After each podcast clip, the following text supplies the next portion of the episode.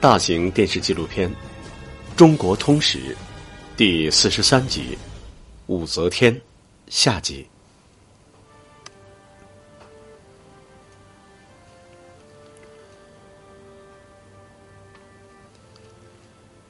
作为中国历史上唯一的女皇帝，武则天无疑是位成功的政治家，但她毕竟还是一个女人。他必须有超乎寻常的智慧，用大胆的举措收取更多的人心，做出更大的成就，才能够在男权社会中有立身之地。武则天开始亲自主持修撰《姓氏录》，有效拉拢中下层官吏，进一步打破了门阀制度。他广开仕进之门，不只是低品的官员。宰相的任命也不断打破常规，甚至一些五品、六品的官员能被直接任命为宰相，平民百姓也可能一夜之间变成高官。武则天曾一次性任命了十仪、补阙六十人，破格提拔的官员们对武则天感恩戴德，制度上的突破显得更为重要。在科举制度上，武则天有两项新的举措。首先是大开制科，它是由皇帝临时确定科目，下制进行考试的。科目很多，一般人和在职官员都可以参加。通过制举，武则天给那些沉寂下僚的优秀人才开辟了一条迅速升迁的道路。其次，武则天创设武举，后来平定安史之乱的中兴名臣郭子仪，就是通过武举获得出身的。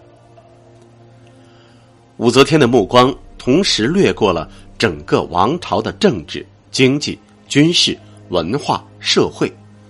武则天打破门阀制度，魏晋以来崇尚门第的贵族政治从此一蹶不振。他将政治向普通民众开放，推动了历史的发展，称得上武则天对中国历史的巨大贡献。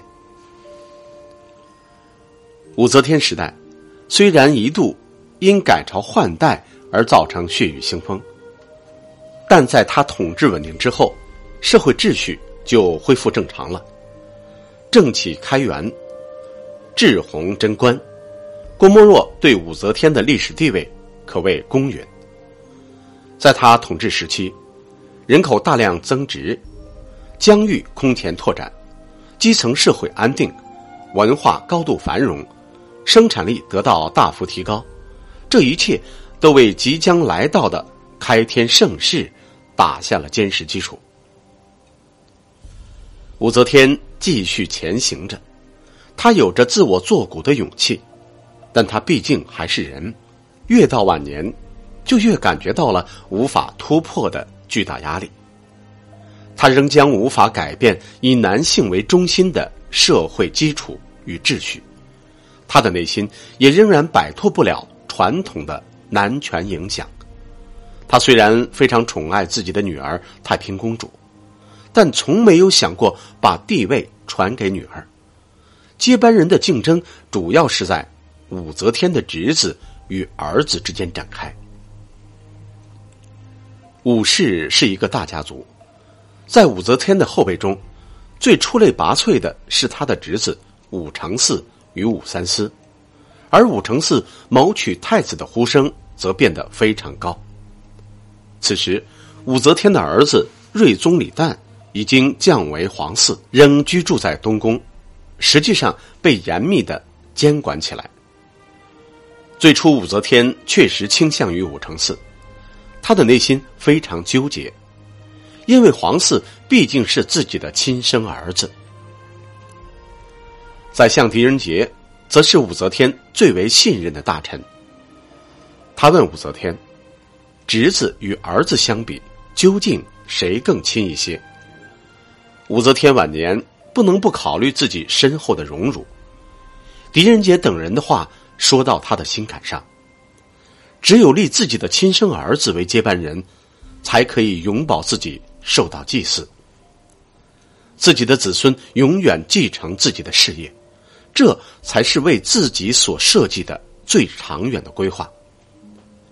武则天终于完全取消了立武氏兄弟为太子的想法，将庐陵王接回神都洛阳。在生命的最后岁月里，武则天的心情是苍凉的。记得她刚当女皇时，一切都笼罩在无比神秘的氛围中。武则天以为自己与天通，无所不能。不知怎么回事。史书上竟然还有武则天在晚年生出牙齿的记载。这样一来，武则天更以为自己能超越众生了。但武则天终究还是人。当病魔一次次降临之后，她也不能不觉察到自己的局限，更加用心的安排后事。公元七百零一年十月，武则天回到了长安。改元为长安元年，这无疑是一个意味深长的信号，因为这是他移居洛阳之后二十年首次西返长安，更标志着王朝政局的重大调整。武则天令皇太子改从武姓，并召集皇太子、梁王武三思等人，在明堂盟誓，昭告天下将永远和平共处。接着，武则天又煞费苦心的安排原来的李家与武家通婚，以便亲上加亲，不至于在自己死后兵戈相见。除了武三思为代表的武士势力外，武则天的男宠张易之、张宗昌兄弟又结成了一个新的权力集团，他们都对李显的顺利继承皇位构成巨大威胁，使政局走向了。新的变数。终于，公元七百零五年正月，在武则天又一次病重时，宫中发生了政变，一支队伍直奔武则天所在的迎仙宫。这支队伍由宰相张柬之、韩玄伟等人率领。见到张易之、张宗昌，张柬之二话不说，将其斩首。政变官兵将武则天的长生殿团团包围，要求武则天传位太子李显。然后武则天被软禁了起来，并移宫于上阳宫。虽然他亲生的儿子成为新皇帝，定期向他请安，还给他上了新的尊号“则天大圣皇帝”，但那谁都知道，只不过是一个空头衔。他所有的政治权利都被剥夺了，他几十年苦心营造的五周王朝也顿时烟消云散了。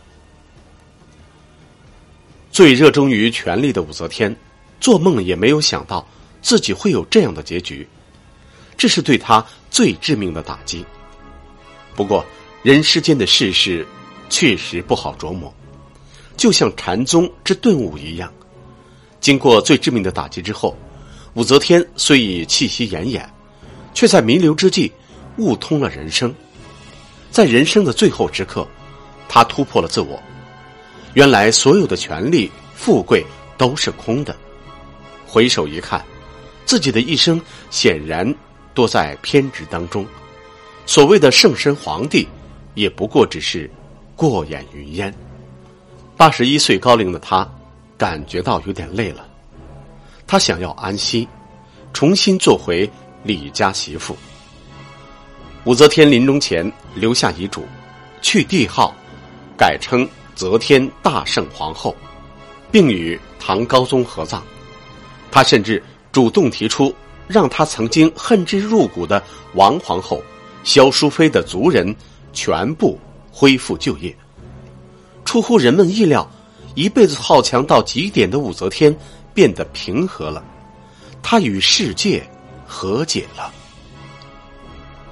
这是武则天的陵墓，也是唐朝唯一一座没有被盗的皇家陵墓。